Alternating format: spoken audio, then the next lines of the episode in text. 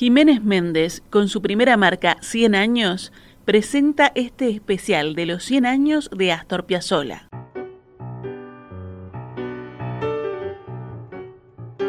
Astor Piazzolla 100 años. Rafael Mandresi. Hacia fines de los años 30, recién llegado a Buenos Aires, Astor Piazzolla iba con regularidad religiosa y durante horas a escuchar a la orquesta de Troilo en el Café Germinal de la calle Corrientes. Un día, uno de los bandoneonistas de la orquesta de Pichuco, Toto Rodríguez, faltó por enfermedad y Piazzolla convenció a Troilo de que lo dejara reemplazarlo. Se sabía todo el repertorio de memoria, según dijo. El gordo, apenas siete años mayor que Piazzolla, le hizo hacer una prueba y la respuesta fue: Ese traje no va, pibe. Conseguite uno azul que debutase esta noche. Así, entre 1939 y 1944, Piazzolla fue bandoneonista, arreglador y alguna vez incluso pianista de la orquesta, sustituyendo al genial Orlando Goñi cuando estaba demasiado borracho. Después de dejar la orquesta en 1944, Piazzolla siguió arreglando cada tanto para Troilo, y casi un cuarto de siglo después, los dos bandoneones volvieron a sonar juntos. La iniciativa fue de la discográfica RCA Victor en 1970 reunir para una grabación en estudio al gordo y al gato, a dúo. Se hizo el 13 de agosto y de ahí salieron dos registros de antología. El motivo, de Juan Carlos Cobian, y Volver. Volver. Troilo y Piazzolla, que están en los cielos, tocan un tango de Gardel. Dale, cerrá y vamos.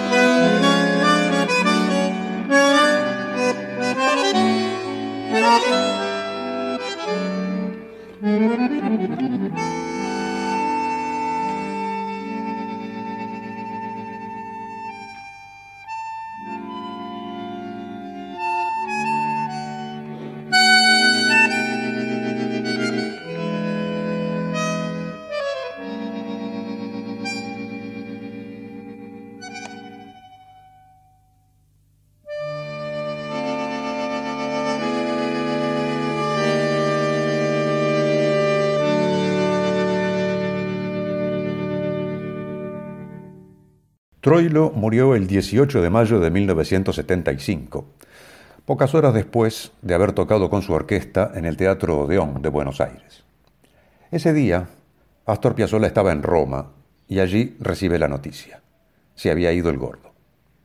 Poco después, la viuda de Pichuco, Ida Duduy Calachi, griega de nacimiento y conocida como Cita, legó los tres bandoneones de Pichuco a otros tantos bandoneonistas, uno a Piazzolla, otro a Raúl Garelo y el tercero a Osvaldo Piro. Entre tanto, Piazzolla había compuesto la Suite Troileana, que se editó en 1976. Una manera, según la dedicatoria de Piazzolla en el disco, de decir gracias. El arte de tapa de ese disco era del artista uruguayo Hermenegildo Sabat, con sus caricaturas de Troilo con alas de ángel. Vamos a escuchar la suite troileana, con sus cuatro partes, las cuatro partes de Troilo, las cuatro cosas que Pichuco más amó. Bandoneón, cita por la esposa del gordo, whisky y escolazo. Adelante, Astor.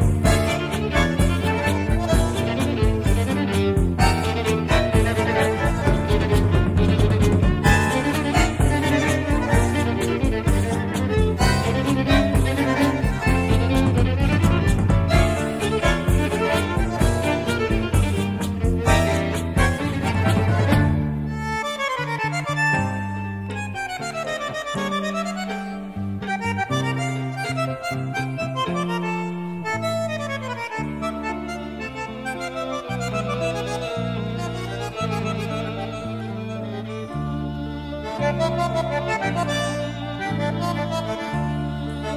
you.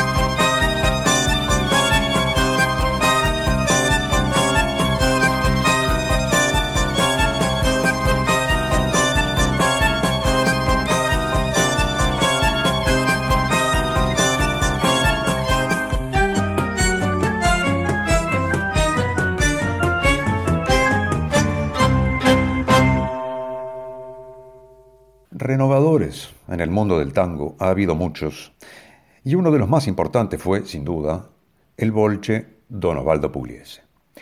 Piazzolla declaró más de una vez que le debía mucho a Pugliese, a su famosa trilogía, La Yumba, Malandraca y Negracha, y especialmente a Negracha, compuesto en 1942, con su 3-3-2, es decir, la marcación rítmica que acentúa la primera, la cuarta y la séptima corchea en el compás de 4x4, que queda subdividido en grupos de 3, 3 y 2 corcheas. Piazzolla grabó Negracha en 1956 con su orquesta de cuerdas, un quinteto en realidad, donde revistaba entre otros el enorme violinista Elvino Bardaro. Vale la pena escuchar las dos versiones. Negracha, entonces, por Pugliese y por Piazzolla.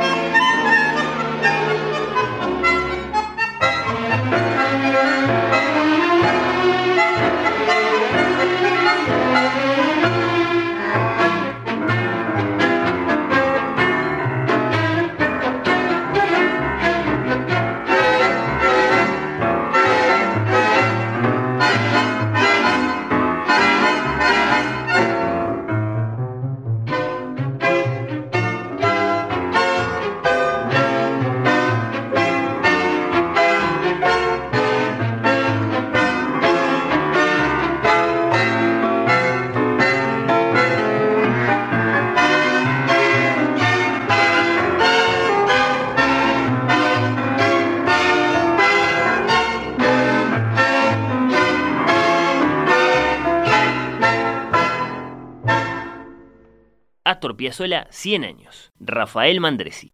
Jiménez Méndez, con su primera marca 100 años, presenta este especial de los 100 años de Astor Piazzolla.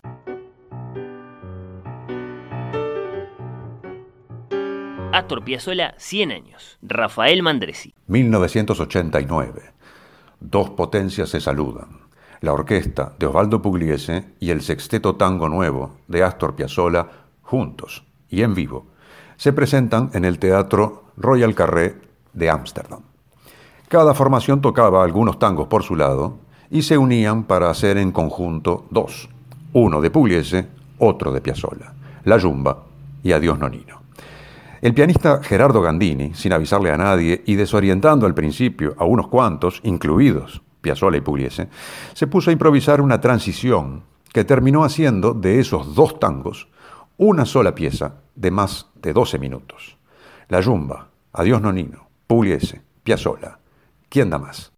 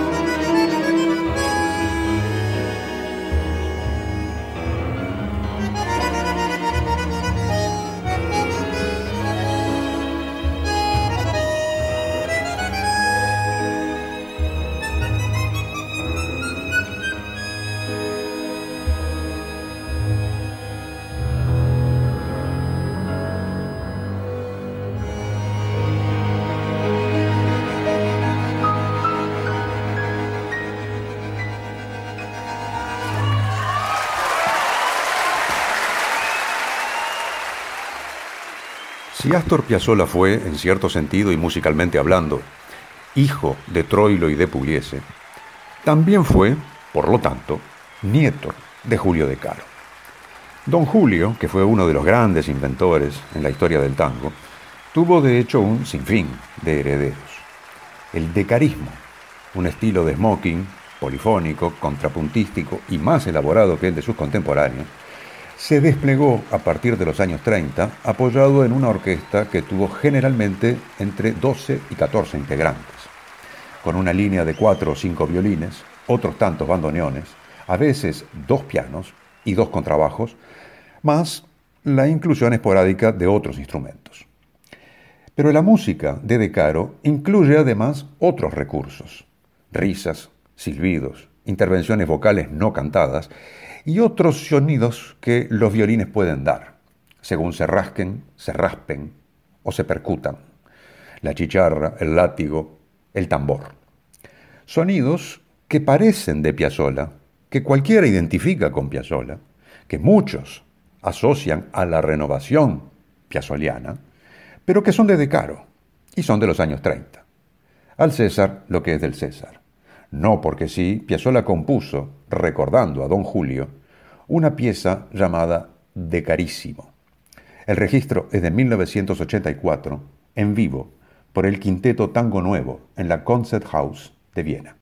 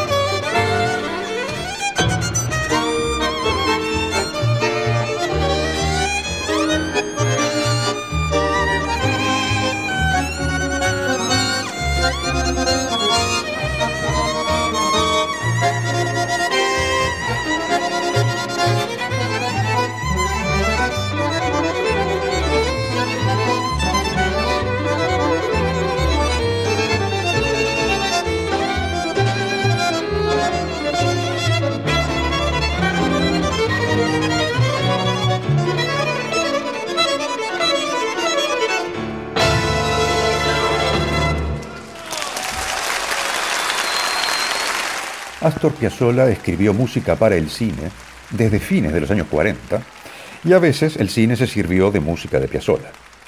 Terry Gilliam, por ejemplo, usó la suite Punta del Este para su película 12 monos en 1995. La última vez que Piazzolla compuso la banda sonora de un largometraje fue para Sur de Fernando Solanas en 1988. Para convertirla en una buena película, según escribió en su momento Homero Alcina Tevenet, a Sur había que dejarle toda la música, la mitad de las imágenes y la tercera parte de los diálogos.